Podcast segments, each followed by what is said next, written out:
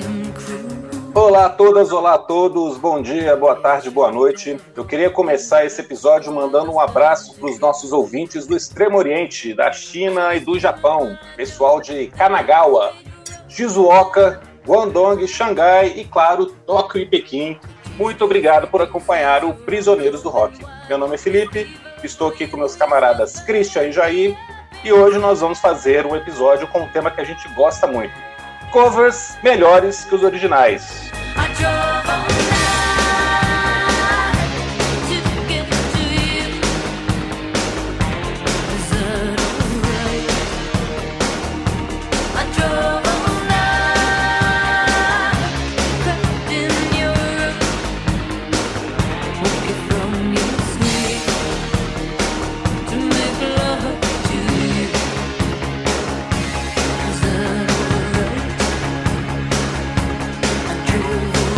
Só que dessa vez tem uma interrogação no final, porque nós vamos colocar alguns covers aqui que a gente vai discutir se são melhores ou se empatam com os originais. Não é isso? Quem vai É. começar, Jair ou Christian? Eu começo aqui, beleza? Oi, gente, tranquilo? Nossa, China e Japão, esse pessoal tá usando VPN, né? Não é possível. Não, o pessoal, lá o pessoal escuta o episódio sexta-noite, cara. Que a gente coloca no ar Sério? sábado de manhã. Nossa, Imagina, sextou, vou escutar o prisioneiro. É. espero que você não esteja roubando IP de nenhum portal japonês e que realmente esteja ouvindo o Prisioneiro do Rock né, aí na- no Extremo Oriente. Bem, eu selecionei aqui, na verdade, a faixa que deu origem à discussão, porque essa faixa fica difícil até dizer qual é o cover. Eu estou falando de I Drove All Night, que é uma faixa que fez bastante sucesso na voz da Cyndi Lauper, em 89, e depois fez também bastante sucesso em 92 na voz do Roy Orbison, né, no disco póstumo, inclusive, né, porque o Roy Orbison tinha falecido algum tempo antes. Contando aqui um pouquinho da, da história da música, por que, que é difícil dizer não só qual cover é melhor, como é, qual é o cover? A música tinha sido composta para o Roy Orbison, pelos é, compositores o Billy Steinberg e o Tom Kelly, e o Roy Orbison gravou a música em 87, um ano antes dele falecer, né? Ele faleceu em 1988. Só que a música ficou ali engavetada e a versão que ele tinha gravado em 87 só foi sair cinco anos depois, em 92. Só que nesse ínterim, né, em 89, a Cyndi Lauper tomou conhecimento da música, né? Cyndi Lauper, né, aqui na época rivalizava com a Madonna, né? E esse é talvez o último momento dessa rivalidade. É, é o terceiro disco dela, né? O A Night to Remember, gravou a música, né? Lançou a, né? Lançou a versão. É uma é uma versão totalmente Cyndi Lauper mesmo, muito teclado, muita né, muita instrumentação sintética, é, e ela gostou da ideia da música ser sobre uma mulher que estava dirigindo, né? É uma mulher em controle, né? Tipo, ela cantando I drove all night to get to you, né? Ou seja, fui eu dirigindo, né? Eu sou uma Uhum. mulher que dirigi para chegar até você. E né, a, a música foi um super hit, né? Chegou ao sexto lugar na, na Billboard eh, 100. Assim, foi super bem sucedida.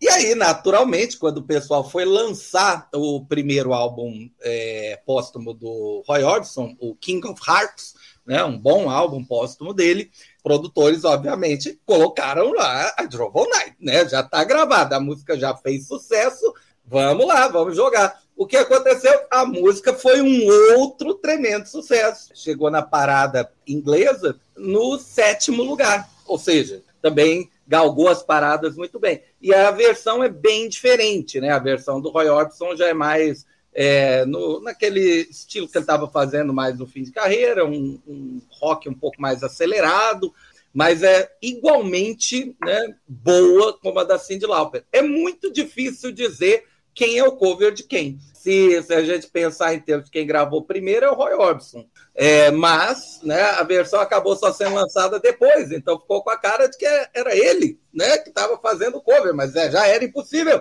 Né? Roy Orbison já estava né, há cinco anos. Tanto é que o clipe, né, de, o, o clipe da música tem, assim, tem o Roy Orbison só de relance. Né? O Felipe deve lembrar dos atores aí do, do clipe né, de I Drove All Night do Roy Orbison.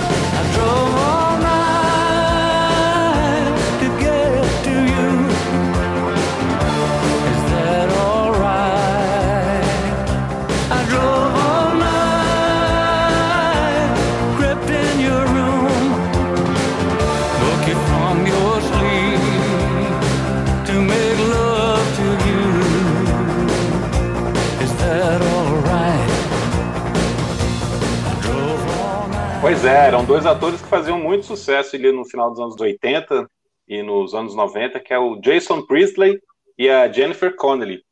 O Jason Priestley fez um seriado chamado Beverly Hills 90210, que aqui no Brasil ficava, era, foi conhecido como Barrados no Baile. E a, a Jennifer Connelly é uma atriz de vários filmes dos anos 80 ali. Ela, é, ela fez Labirinto, ela fez Rocketeer, e depois, mais tarde, Eu ela, lembro, ela, eu tem, lembro, ela tem uma lembro. ressuscitada na carreira fazendo Mente Brilhante, ela faz o Hulk, um do- uma das versões do Hulk, ela é Betty Ross e tal. Então, esse vídeo teve muito destaque por estar com esses dois atores ali. E é um vídeo muito legal, em preto e branco, assim, com um clima meio anos 50, misturado com as imagens do Roy Orbison de arquivo. Mas ficou bem bacana. Uhum. E você, Cristian, o que, que você acha da, da versão aí? Qual que é melhor? Depois eu volto para falar da música. Confessar que eu tenho dificuldade também, porque eu, eu, eu acho que a música é muito boa, na verdade, e aí ela fica bem, cara. É, eu, eu adoro essa fase da Cyndi Lauper, é o que o Jair falou, é a melhor fase dela, ela realmente re- rivalizava é, com a Madonna, são, são discos muito bons, né? Se a gente pensar assim, a quantidade de hits que ela teve, né? Eu, eu gosto muito, eu acho muito legal a versão dela. Foi a que eu ouvi primeiro, acho que todo mundo ouviu primeiro, né? Na verdade, a versão dela. E, na verdade, quando apareceu a versão do Roy Orbison, eu confesso que eu, eu achava que era uma canção antiga do Orbison, é, coisa da década de 60, alguma coisa assim, que a Cyndi Lauper tinha regravado, e agora, com, a- com o falecimento né, do Orbison, eles tinham lançado. Então, eu sempre achei que fosse uma música mais antiga do que ela realmente é. É, depois é que eu fui ver, claro, que não tinha essa história toda em volta da canção ter sido composta para ele e tal. É, mas eu acho que elas empatam, cara. Eu, eu, sinceramente acho que é um, há um empate aí bem, bem saudável. Né? Os approaches são um pouco diferentes e tal, mas eu gosto muito das duas versões e, e eu gosto muito da voz da Cyndi Lauper nesse período. Acho que acho, você sempre achei que ela canta mais que a Madonna. Porque a Madonna teve 55 mil hits a mais, né, do que ela. Então, assim, não, não dá para disputar, né, com a, com a Madonna em termos de hits, né? Pô, é engraçado você falar isso porque eu tinha essa mesma sensação. Porque Pretty Woman tinha voltado a fazer sucesso por causa É. do filme, né? É. O filme é de 90 e Isso. Tem na trilha sonora justamente essa música do Roy Orbison, que é dos anos 60. Eu achei que também que era a mesma coisa, era uma música antiga do Roy Orbison que eles tinham recuperado para lançar esse disco póstumo e tal, e fizeram um vídeo. Eu tive essa mesma impressão. É, eu acho que aqui é um caso que o cover e o original empatam, realmente são duas versões muito legais. Gosto bastante de ambas, da- tanto da, da Cyndi Lauper quanto do Roy Orbison, mas eu não escutei e já não gosto da versão da Celine Dion, que também gravou essa música em Ah, não 2003. ouvi, não ouvi, É, não ouvi. eu não escutei e já não gostei da Celine Dion. Não ouvi, não gostei. Talvez tenha uma versão em breve da Miley Cyrus também, né? Provavelmente ela vai. ah, é, é, é. Eu queria pontuar que eu acho muito bacana o Roy Orbison no final da vida ter tido é, o reconhecimento assim é, de mídia, né? De, de- em geral, público e crítica, porque assim, é um cara que teve uma vida sofridíssima, né? Um monte de problema, carreira abortada várias vezes. É, e aí, quando ele reaparece lá nos Traveling Wilburys, né? Sobre quem a gente falava em off essa semana, aí o Jair falando do disco de estreia dos Traveling Wilburys, ele reapareceu, fez aquele disco chamado You Got It, que é maravilhoso, né, cara? Tem, tem música do. Tem ele gravando com os caras do YouTube, tem ele gravando com Elvis Costello, é muito bacana o disco. E, e aí, claro, morreu, morreu muito novo, né? 50 e poucos anos, acho que ele teve uma parada cardíaca, bateu o carro, coisa parecida. É um, é um talento incrível, uma voz incrível, um talento, assim, um cara fantástico que tem que ser mais conhecido aí pelas novas gerações, porque deixou grandes gravações, grandes músicas. Muito bem, o que mais temos aí?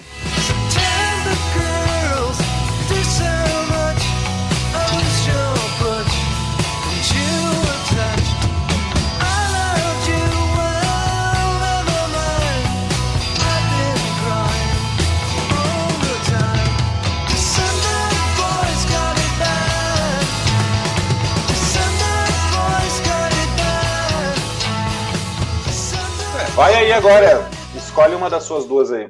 É, eu escolhi para debater uh, o cover das, das The Bangles, a banda feminina aí da década de 80.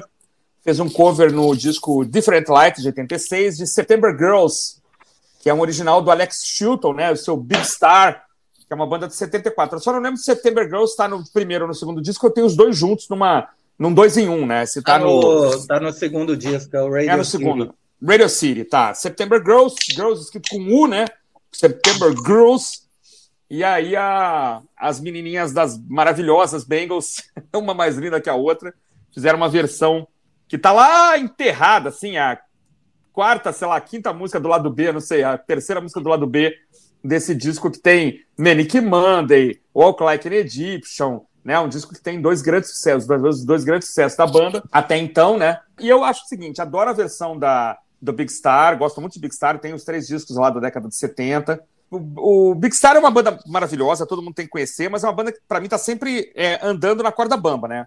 Eles estão sempre à beira de. O vocal tá à beira de desafinar, é, as, as, guitarras e baterias e tal estão sempre à beira de se desencontrar. É legal porque é caótico. Né? Tem muitas músicas do, do, do Big Star que são organizadinhas, mas é September Girls, por exemplo, eu acho uma bagunça. E as Bengals dão todo um charme, né, cara? Toda uma organização, até porque elas não eram também grandes musicistas, né? Mas é uma versão organizadinha, bonitinha, fofinha, elas são lindas. E eu acho que elas são igualitárias, assim, acho que elas são é, pau a pau. A, os, o Big Star pela genialidade da criação, né? O Alex Chilton, um cara que já, já nos deixou, mas um cara genial. E as Bengals por darem toda esse, esse, essa moldura, né? Cor-de-rosa, bonitinha, organizada, né, na, numa música que é sensacional. Não fazem feio de jeito nenhum e, para mim, é, fica empatado. O que, que vocês acham? É, a música, é, a música no, no disco do Radio City, você ouve e você sente, ah, não, isso é um clássico do power pop ali, né? Do, é. do que ele se propõe a fazer. Mas é, o produtor podia ter Podia organizado melhor, né? organizado, né? É, dá a sensação Gente, vamos fazer que... mais um take, vamos fazer só mais um take.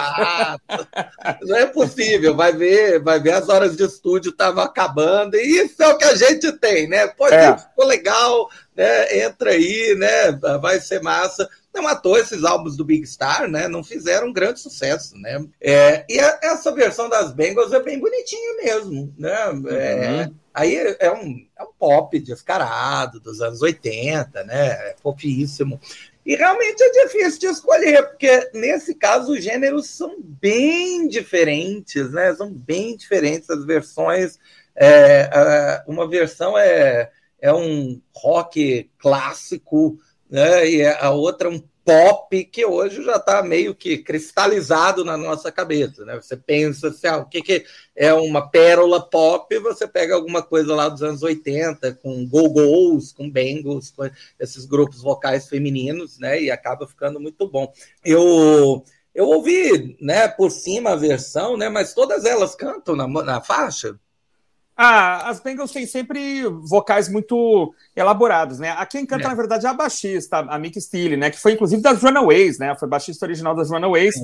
e depois veio para as Bengals, né? O vocal principal é da, é da Mick Steele, mas ela sempre, sempre tem backing vocals, né? Tem sempre... É, todas elas, né? Faziam backing vocals. É, sempre, sempre, sempre. É. Ou, ou, dividiam os vocais, né? Mas acho que o, a, o vocal principal é da baixista, da, da Mick Steele.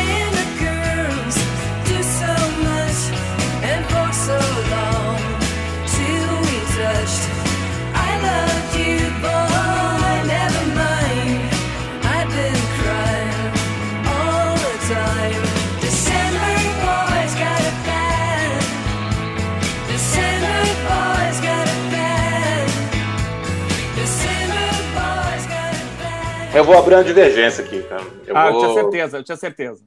Eu vou falar que eu acho que essa música é uma musiquinha pouco memorável. Nenhuma das duas versões me pega muito. Eu conheci a versão das Bengals e nunca me chamou muita atenção. Escutei do Big Star agora. E eu acho que é uma musiquinha é bonitinha e tal, agradável, mas não acho nenhuma das duas versões muito marcante. Uhum. Então, elas empatam no, na nota 6, assim. Desculpa.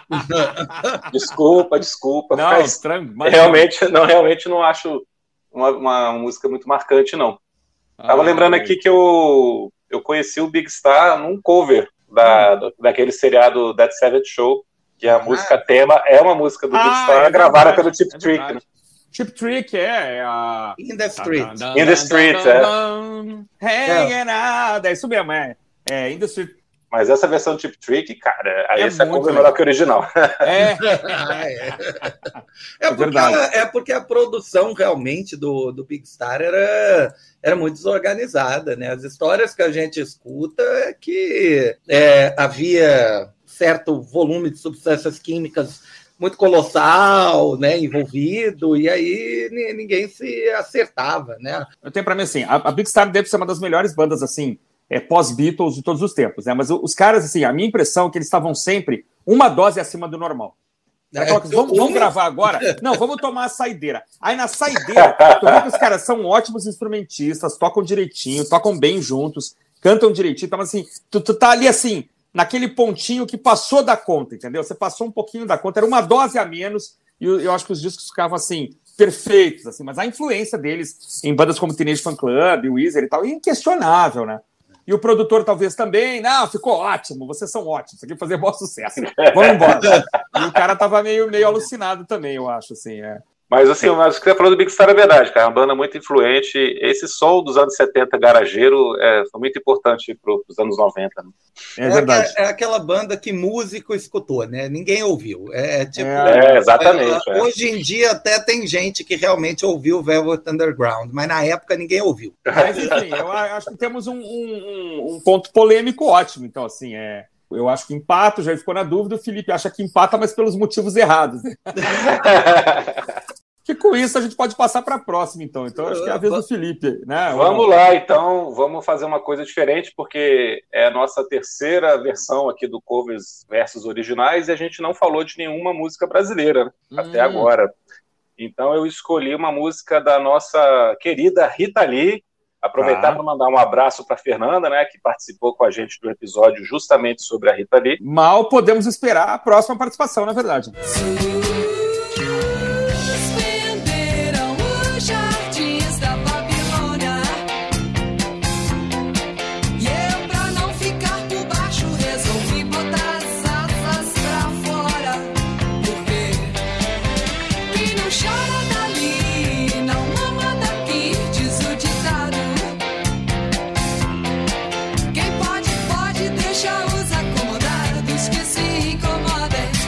escolhi Jardins da Babilônia, do disco Babilônia de 78, último disco com a banda Tutti Frutti. Tá. E nessa época o Tutti Frutti já contava com Roberto de Carvalho, né? E é, não sei se era namorado ou se era marido da Rita Lee, mas ele estava começando a parceria ali com ela.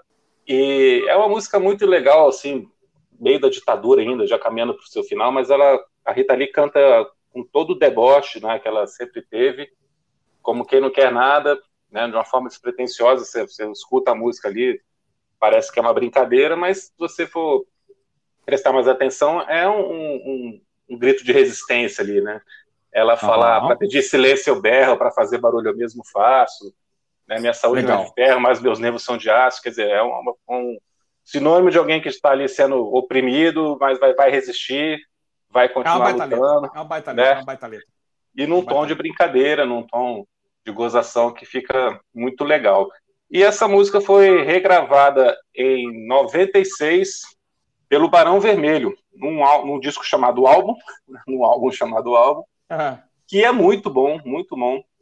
Tem muita coisa legal, tem Raul Seixas, tem Bezerra da Silva, Roberto Carlos, Gangue 90, e tá aqui no meio do disco Jardins da Babilônia, numa ótima versão, mais rock and roll, mais pesada, onde o Frejado tá mandando muito bem no vocal, mantém o clima da música, e combinou demais, assim, com, com o Barão Vermelho essa música, eu acho que é um cover que empata com a original, uma versão repaginada, mas que manteve o clima da, da Rita Lee e trouxe para um, público novo. Foi um disco que fez muito sucesso, acho que foi o disco que mais vendeu do Barão Vermelho, cara, por que pareça. ó. Olha só. Talvez depois eles, eles- depois eles fizeram uns MTV ao vivo e tal, não sei se vendeu mais, mas até então eu lembro que foi o, o disco que mais tinha vendido da carreira deles. Até porque o Barão nunca foi uma banda grande vendedora de discos, né? Não, É realmente não. verdade, nem na Sempre era teve. Cazuza. Nem na era Cazuza, só uma hora abandonada que vendeu bem. Sempre teve muito prestígio, mas nunca vendeu muito. E o que vocês acham? Qual é a versão melhor? Ah, é difícil. Eu é uma competição aqui, novamente, vou, vou pegar a sua justificativa, Felipe, é, e vou usar para mim. É, vai empatar pelos motivos errados. É, a voz da Rita Lee eu acho esganiçada nessa música, e a voz do, do Frejá eu acho que é, não tem outra palavra, ele está com ovo na boca. É, então, nas duas, parece que assim, é, parece que ah, os arranjos são legais, e aí os vocalistas é, meio que estragam a música. Eu acho ambas, ambas assim, é, iguais, passáveis, né? São, são músicas legais de ouvir. Não, não, é, sem dúvida, eu preferiria isso do que qualquer MC, né? É, que fique claro. É, mas eu não, eu não gosto, eu não gosto da, das duas músicas. Eu, eu gosto de outros covers que o Barão fez no, no disco e que são, para mim, um pouco mais até surpreendentes, é, como, por exemplo, Perdidos na Selva, que eles desenterram, né? O, o primeiro hit lá da Gangue 90, e, e onde eles fazem uma espécie de pagode rock, né? Tocando vou apertar, mas não vou acender agora. Provavelmente a música tem outro nome. É, Malandragem dá um tempo. É, malandragem dá um tempo, exatamente. É, eu, gosto, eu gosto desses covers. Malandragem dá um tempo, por exemplo, eu acho que empata com o original. É, assim, acho que é tão divertido quanto. Frejá se, se solta bastante na música, acho que até combina com a ironia ali. Agora, Jardins da Babilônia fica, fica ali meia bomba, não sei o que acontece. É, não, é... E você, Christian? Vai lá. Né? Agora Cara. eu falei mal da Rita Lee mais uma vez e ah, no próximo é, episódio com a Fernanda ela vai basicamente né, é, vir na minha jugular. Merecido, merecido. ela na sua. Cara, eu, eu, eu, bom, eu não conheço muito bem esse disco da Rita Lee, na verdade, esse, essa fase final, né? Essa passagem dela para um pop mais, mais. Cara, você pode não lembrar do disco, mas você conhece as músicas. Não, pois é, eu tava olhando agora aqui, Miss Brasil É. 2000, é, eu me lembro dela, né? de- Disco é, Miss. Brasil 2000 é legal. É, é, um, é um. Eu adoro o Jardim da Babilônia. Acho uma puta de uma música. Já, já toquei em banda que a gente tocava.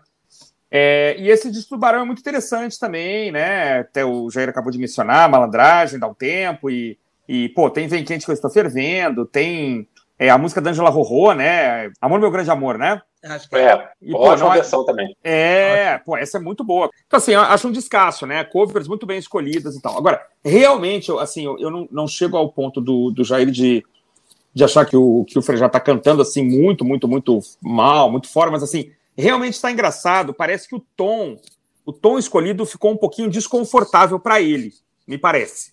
Não entendo nada disso. Assim, tô tentando pesquisar. Talvez. Ah, não entendo nada pra esse cara. Não, poxa, Po- pode não ser o tom, pode ser, mas assim, de repente, se reduzisse um pouquinho, um tom, um tom e meio. Então, acho que ficou. Claramente, ele está um pouco desconfortável, me parece. Né? Se ele estiver ouvindo, e não foi isso, desculpa, mas assim, ele passou a impressão. Né, a gente está sendo ouvido no Oriente, cara, o que que impede o frejar de escutar? Então, assim. é, E eu acho que aqui, assim, ele é é uma ótima versão instrumental, mas o, o vocal dele está um ponto abaixo aqui da, da Rita Lee. A Rita Lee tá cantando de forma afinada, tá, tá chegando na nota, e aí eu vejo assim o, o Frejado dar umas, umas barrigadas para chegar, assim, suspenderam, sabe? Parece que tá, tá fora, assim. Então eu respeito ele hoje como cantor, respeito como artista imensamente, mas aqui essa gravação, assim, dava para fazer mais um take ou reduzir um tom. Então a única coisa que me incomoda é realmente o vocal é, do Frejá, que eu acho que tá um pouquinho fora do que, do que deveria ser uma coisa mais correta, entendeu? E aí por isso eu acho que a versão da Rita é melhor, porque apesar de ela ter um vocal que seja aqui entre nós controverso, ela não tá desafinando, assim, eu acho que eu acho que o, o Frejá teve seu dia de Herbert Viana, que assim, na verdade, de estar um pouco semitonado, estar um pouco fora ali, e não... Eu lembro de, de, de ouvir e achar assim, pô, ficou legal, ah, mas o Frejá podia ter feito melhor aqui e tal, não sei.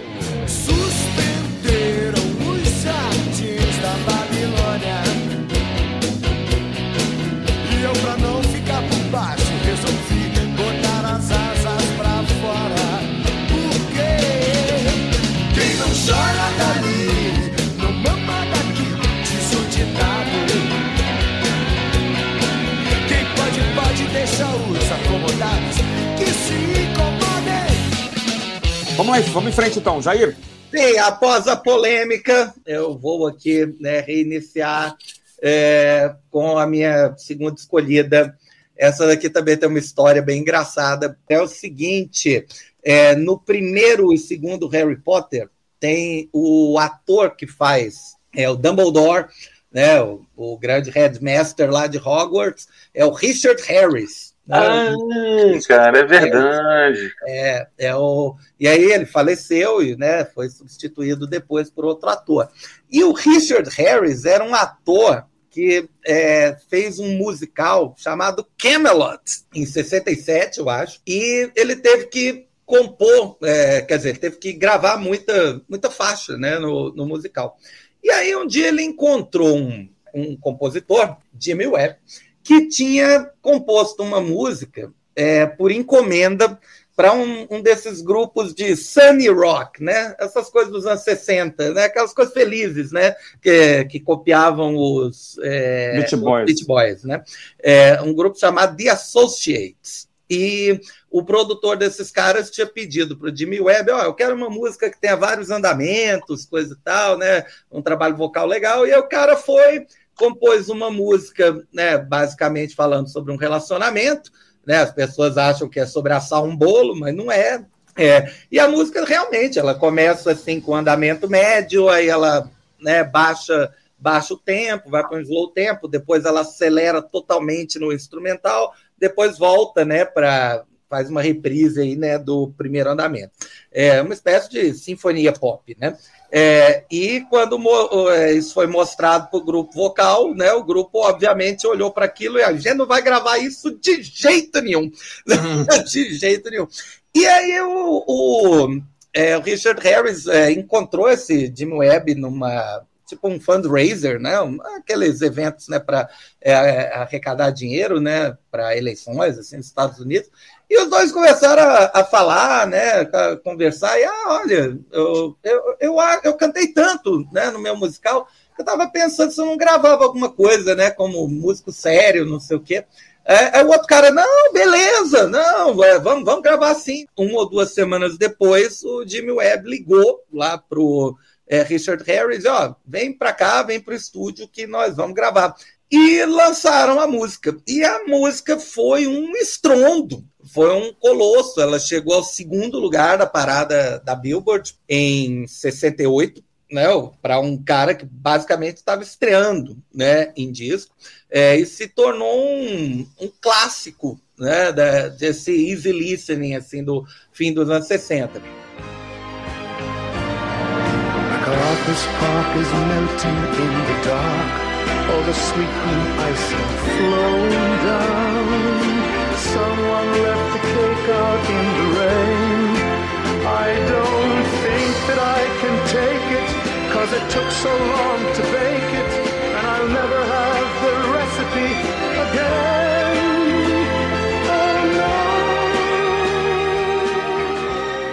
É, já em 69, um, um indivíduo chamado Elon Jennings, né? Elon Jennings, né? Que era um cantor country, regravou a música e ganhou o Grammy, né? Ganhou o Grammy é, em country, né? Obviamente, com, com a música.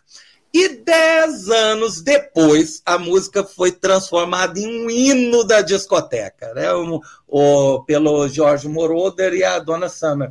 O, o, a Donna Summer tinha gravado já com Moroder é a I Feel Love, né? Uhum. Um ano antes.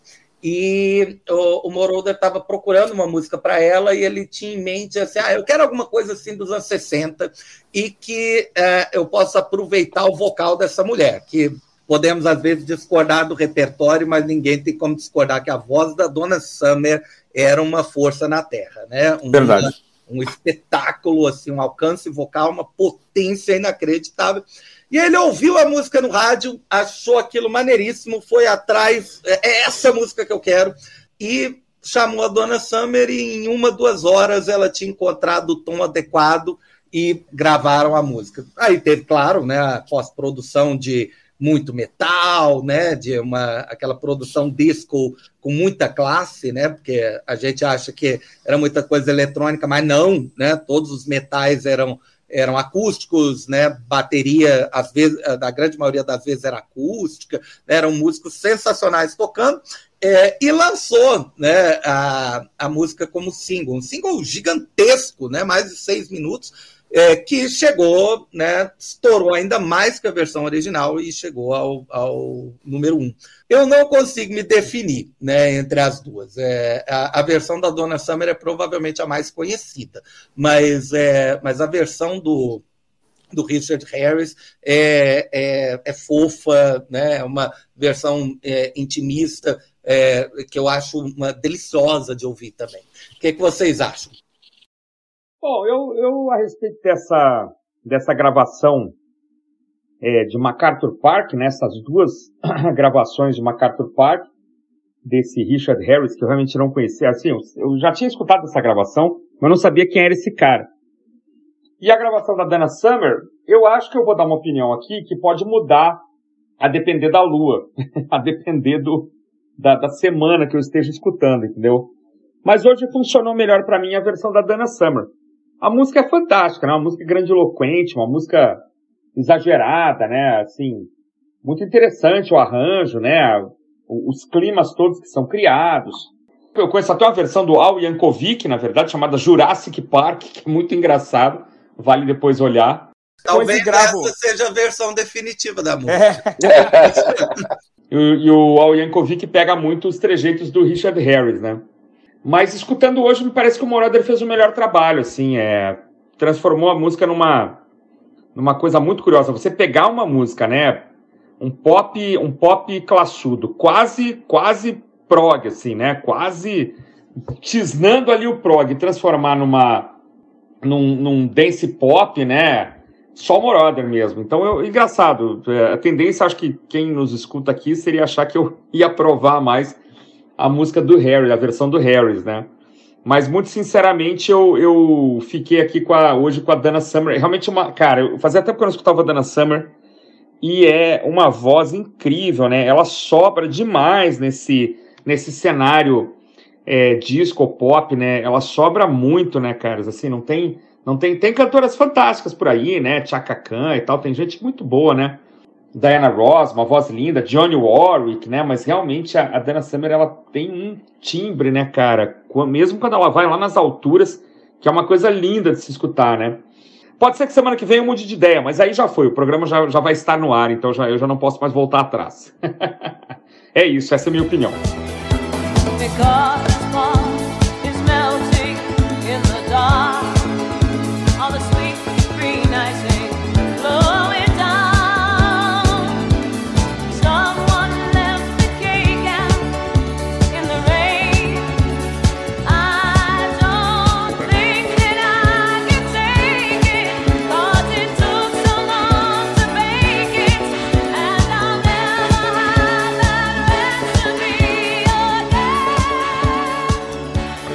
Essa música é uma coisa impressionante, né, Jair? Porque é um, um single de sete minutos que fez um enorme sucesso.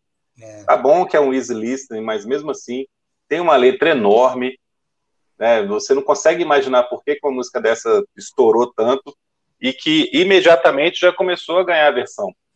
É, né? Você falou que, que já teve cover logo depois, mas um monte de gente grande gravou essa música. Liza Minnelli, Tony Bennett, Inclusive, o nosso Calbi Peixoto gravou essa música em 79.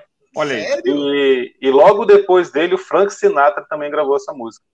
Agora, uma curiosidade, que eu escutei essas outras versões, é que a maior parte das pessoas grava, como a música é muito grande, a letra é muito grande também, a maior parte das pessoas grava a segunda metade.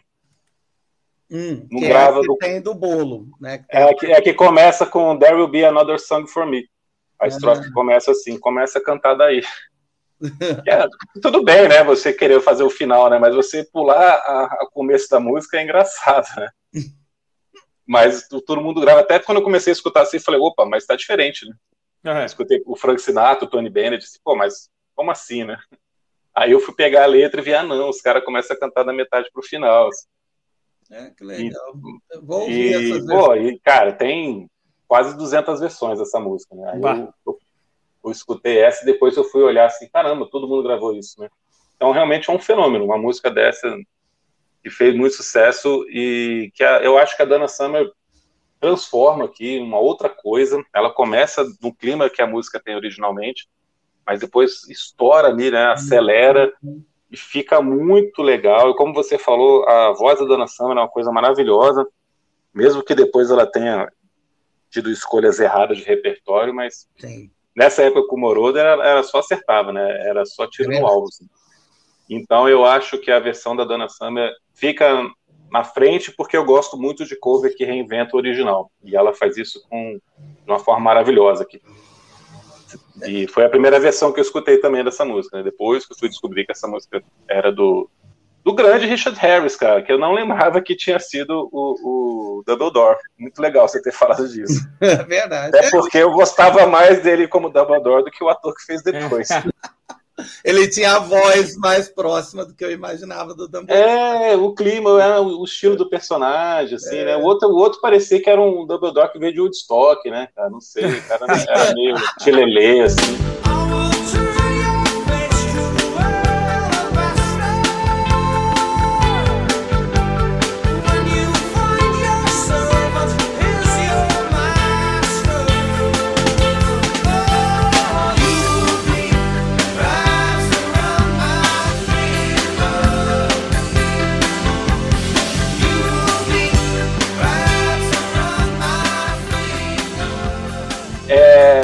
Escolhi agora uma música que tem versão em dois idiomas, fazendo um crossover aqui com o nosso primeiro Papo de Boteco. música em dois idiomas. Então, um cover em dois idiomas. Eu escolhi uma música do último disco do The Police, o Synchronicity. Para mim, disparado o melhor disco da banda. É, eu acho que eu acho que ficou um pouco estigmatizado por causa do enorme sucesso de Every Breath You Take, então os fãs chiitas falam que esse disco não é bom, mas eu discordo, eu acho que esse disco é maravilhoso, e uma das faixas aqui, entre tantas outras coisas boas, é Wrap It Around Your Finger, uma música que mais lentinha, que climática, com uma é- letra complicada, que profunda do Sting aqui, cheio de coisas filosóficas, que termina com o demônio as profundezas do mar azul atrás de mim, eu transformarei seu rosto em alabastro. Né? A letra muito bacana do Sting aqui, inspirado, e que em 1998 foi incluída num disco tributo gravado por músicos latino-americanos que estão cantando versões em espanhol das músicas do The Police. Entre essas bandas está o nosso Skank, que fez uma, uma sensacional versão chamada Estarei Prendido entre os Dedos. Que eles fazem uma, uma, uma tradução em espanhol aqui praticamente igual à letra, né? Que coube muito direitinho na métrica, tal, as palavras combinavam, então o sentido da letra é exatamente o mesmo, não precisou fazer muita adaptação. Só que eles fazem uma versão tipicamente skunk anos 90, aquele reggaeton, dance hall ali, muito animado, muito para cima, com metais assim, mais acelerado, e muda totalmente o clima da música, né? Vira uma coisa muito para cima, muito para tocar em festa, e que ficou sensacional. Eu acho aqui que pô, a versão do The Police é maravilhosa, mas o Skank conseguiu mandar muito bem nessa versão espanhol. Nesse disco que tem coisas bem interessantes, vale a pena escutar. Inclusive tem uma versão do Gustavo Cerati, que é o vocalista do Soda Stereo, Hum, uma, das, uma, uma banda argentina que com certeza vocês conhecem. E ele tá tocando com o Andy Summers aqui. Olha que legal. Muito legal, né? Como é que é Ring on the Night. É, o disco chama, eu não falei, né? O disco chama Outlandos das Américas. Ah, Fazendo uma brincadeira com Outlands da Moore, né? Do, do disco do The Police. eu lembro muito dessa versão do, do Skank. É o, é o auge do, do Skank, né? Eu acho que é pouco depois do, do terceiro disco, né? Que tem Garota Nacional. é, e ah, era o- onde o Skank estava realmente estourado, fazendo show na América Latina inteira, né? Seguindo né, os passos aí do Paralamas, né? é, é, gravando né, versões das, das músicas deles em espanhol. E, e essa, eu fico muito feliz deles terem feito só em espanhol mesmo. Acho que combinou, combinou demais, porque fica um clima latino safado na música que, que é sensacional. É, e olha que é realmente muito complicado você mexer com clássicos absolutos. É, o Wrap Around Your Finger é um, é, é a música que fecha aquela coletânea né, clássica do, singles né, do Police, junto ali com Every Breath You Take, King of Pain, é, o né, são aquelas coisas que você fica muito preocupado quando alguém né, se digna a brincar na, na caixinha de areia do outro. Né? É, mas é, ficou muito é, diferente, né? ela fica improvável, e em certos aspectos você demora para reconhecer a música, o que é né, normalmente também a marca de um bom cover, é, onde a música fica, às vezes, tão radicalmente diferente, né, tão reinventada, que você nem lembra da original. Né? É, é você não, não quer cantar em cima, é, I've been wrapped around your finger. Não, você quer lá o dom de, de estar perdidos entre los dedos. É, é, fica muito, muito divertido.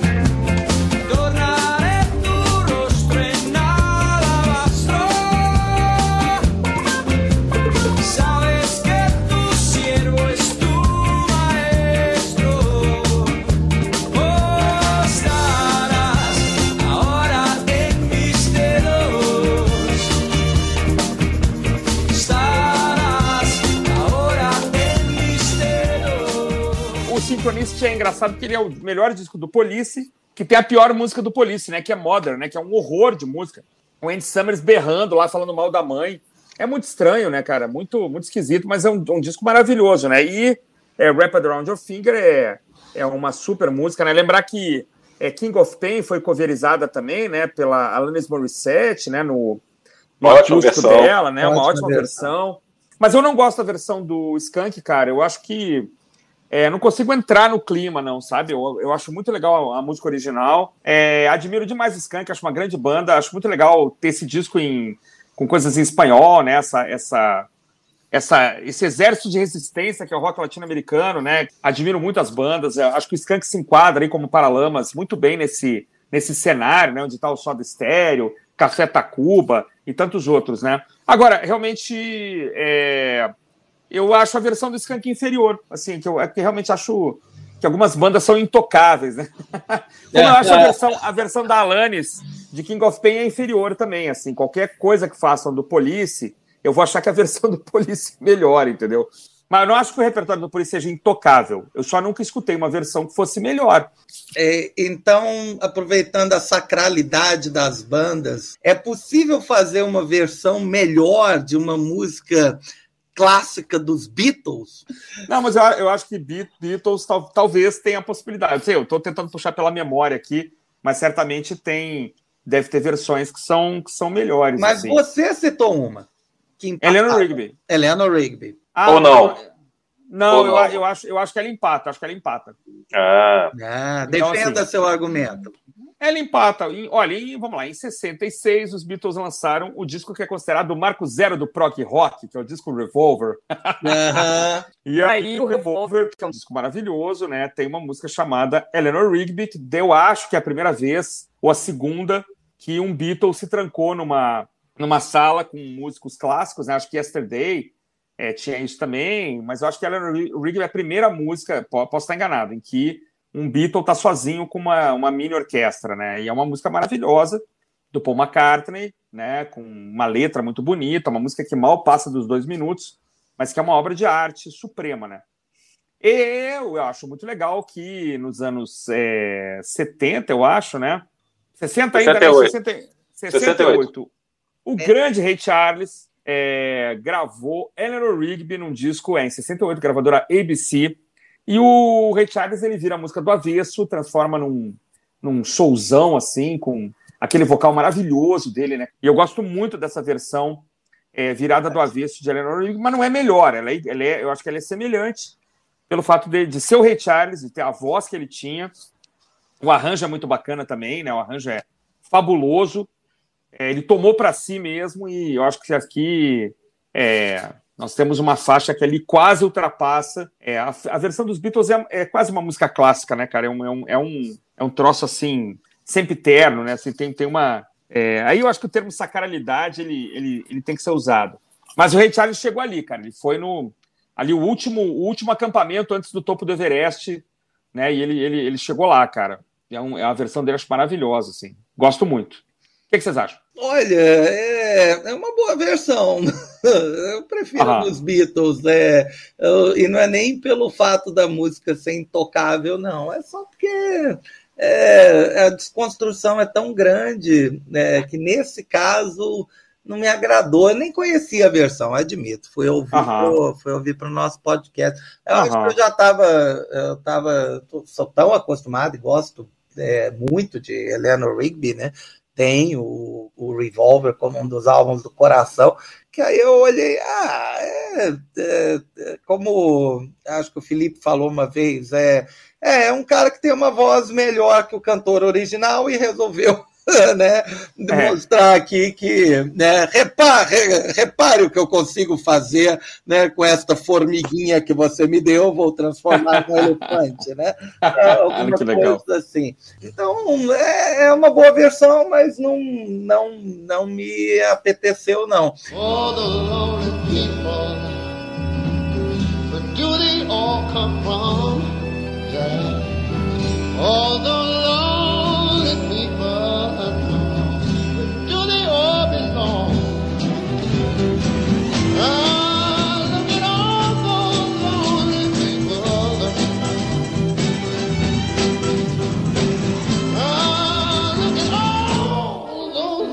Realmente o destaque da, da, da versão do Ray Charles fica para a voz, porque eu acho que os Beatles deixam o vocal de um jeito mais linear, porque eles querem que o destaque seja o arranjo, né? O jeito que é cantado é mais flat, assim, sem, muita, sem muitos altos e baixos, assim.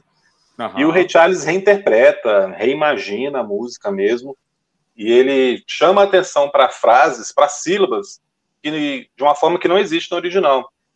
E aí- mas aí isso que o Jair falou também faz sentido, né? Pô, é o, o elefante que en- encarando a formiguinha aqui no jeito de cantar, lógico. Não porque o- os Beatles, o Paul, seja um vocalista ruim, mas é que o Ray Charles tem É. literalmente mais soul, né?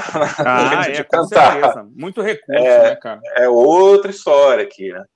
E, mas o, o arranjo também fica de um jeito muito interessante, né? Porque eles respeitam o que foi feito originalmente, mas transformam em uma outra coisa e fica muito bonito. Mas eu queria chamar a atenção para uma outra versão que eu só não vou dizer que é melhor que a do Ray Charles, porque o Ray Charles gravou primeiro, que é Ah. da sensacional, sempre merece ser lembrada aqui, Aretha Franklin, É verdade, Ela que gravou- também faz uma puta versão dessa música. é verdade. Mas ela meio que segue a linha que o Ray Charles tinha feito um ano antes. Ela grava em 69. Uhum. Eu conheci essa versão da Aretha Franklin também. Mas É ela verdade. meio que, que pega a ideia que o Ray Charles já tinha feito, né? Como é que ele re- reinterpreta, né? O que está fazendo aqui, os destaques e tal. A emoção que ele dá. É muito bonita Então- a versão da, da Aretha Ah, Franklin, realmente. conheço. Muito bonito. Vou colocar, Muito bonito. vou colocar logo depois do podcast. Eu fico pensando assim, o choque, né, que as pessoas que gostavam de Beatles, né, ou seja, basicamente o mundo completo, né, teve ao ouvir Eleanor Rigby pela primeira vez. Mas deve ter sido chocante, né? É, já, por exemplo, a versão do Rei Charles, as pessoas devem ter achado o máximo, mas ah, é Rei Charles, né? Ah, eu já ouvi isso, né? Eu já ouvi essa Aham. esse jeito, né? Essa, essa imposição, né? essa maneira como ele estava trabalhando a música. É, é, no, no caso, eu, eu vou defender os Beatles aqui. É, é, inclusive, né, os ouvintes podem esperar aí que dentro em breve teremos um episódio especial. É só o Peter Jackson liberar logo o Get Back. É, verdade. Estamos esperando, né? Já vimos o trailer. ansiosos, né? Vou É maratonar seis horas do, do documentário, né, que nem vi e já gostei. Né? É verdade. É, esse eu nem vi, já gostei também. Recomendo É a verdade. todos, só pelo trailer. Isso aí, gente. Esse foi mais um episódio né, do Prisioneiros do Rock. Sempre um prazer falar com o Cristo e Felipe. Espero que todo mundo aí tenha gostado. Né? Grande abraço. Continue nos seguindo no Insta. Valeu. Falou. Falou, forte abraço a todos, até a próxima. Falou, um abraço, obrigado a você que nos acompanha, que nos seguiu até aqui no final do episódio. Até mais. all,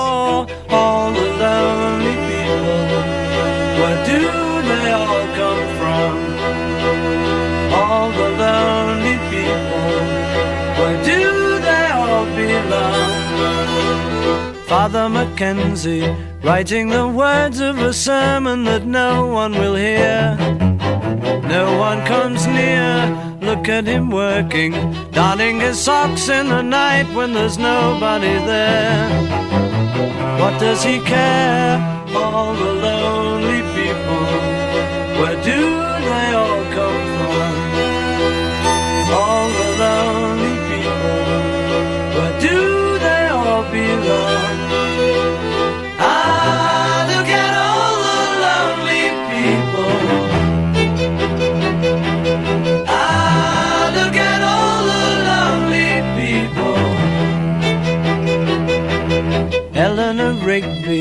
died in the church and was buried along with her name.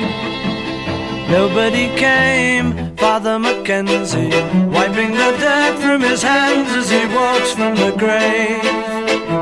No one was saved, all the lonely people. Where do they all come from? All the lonely people. Where do they all belong?